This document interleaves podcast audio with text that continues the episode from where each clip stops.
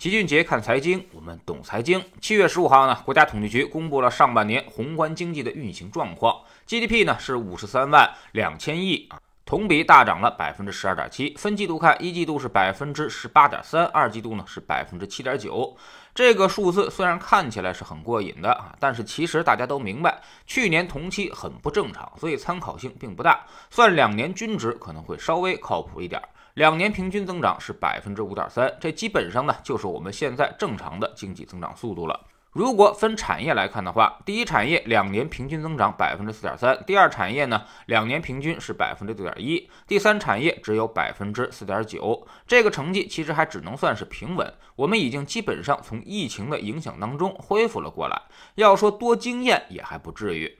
从结构上来看，还是有点亮点的啊！服务业增加值对于经济增长的贡献达到了百分之五十三，制造业占比也得到提升，贡献占比达到了百分之二十七点九，消费拉动经济的作用进一步增强，对经济贡献率达到了百分之六十一点七，远高于资本形成的百分之四十二点五。也就是说，我们现在可以说是一个主要靠内需驱动的国家了，不再过分的依靠出口和投资了。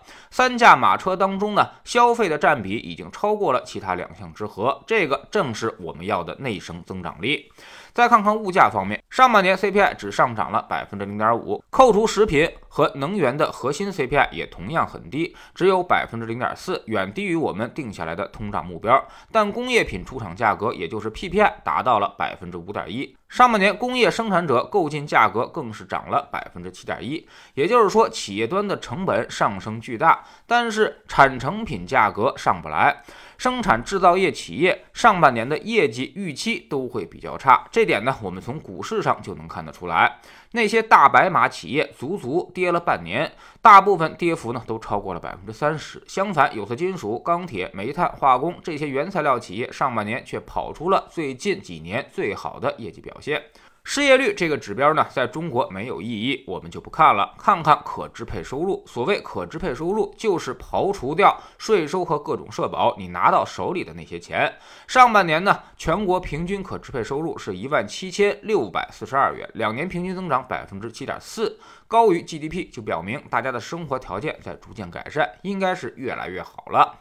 但可能大部分人都不会这么觉得，毕竟六个月一万七千六百四十二元，相当于每个月才不到三千块钱。即便是家里三口人，才不到一万块钱。是的，这才是真实的情况。即便算是平均数，大家也还是这么穷。如果算中位数，那就更低了。全国只有一万四千九百八十七元，平均每个月不到两千五。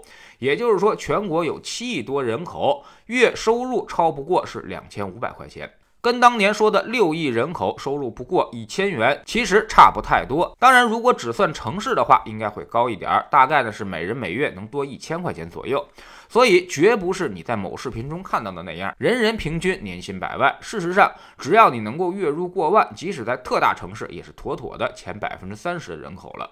那么，为啥你这么优秀，还感觉到如此之穷呢？主要就是因为房子闹的，房子也好，股票也罢。各种投资市场呢，就是财富的再次分配。你虽然很优秀，但是再分配的时候，就会成为了被掠夺的对象。所以你还完贷款、交完房租，才是你的真实收入。这就是你总觉得自己感觉到比较穷的原因。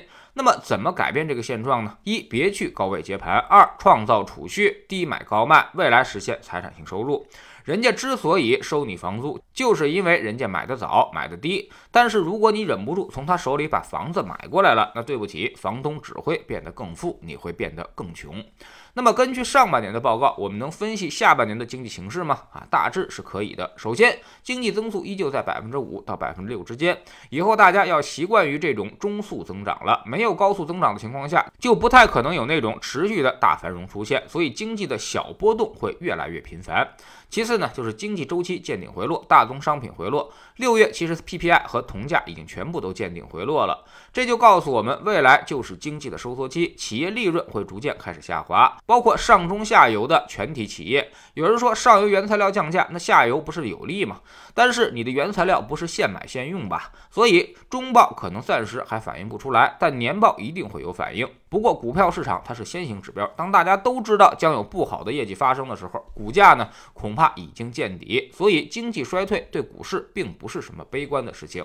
第三呢，就是政策上，这次降准已经释放了宽松的信号，也就是宽货币周期已经启动，债券牛市已经十分明显。央行的逆周期调控也会让信用周期加速见底，到年底可能仅信用周期也会结束，所以股票市场在信用周期上也将迎来转机。第四呢，越到年底我们越是乐观，主要看好上半年超跌的东西，什么跌得越狠，我们就越买什么；什么涨得越好，就要越要远离。别觉得新能源和光伏什么是技术革命啊，最近涨的都是预期，涨的是估值，并不是基本面。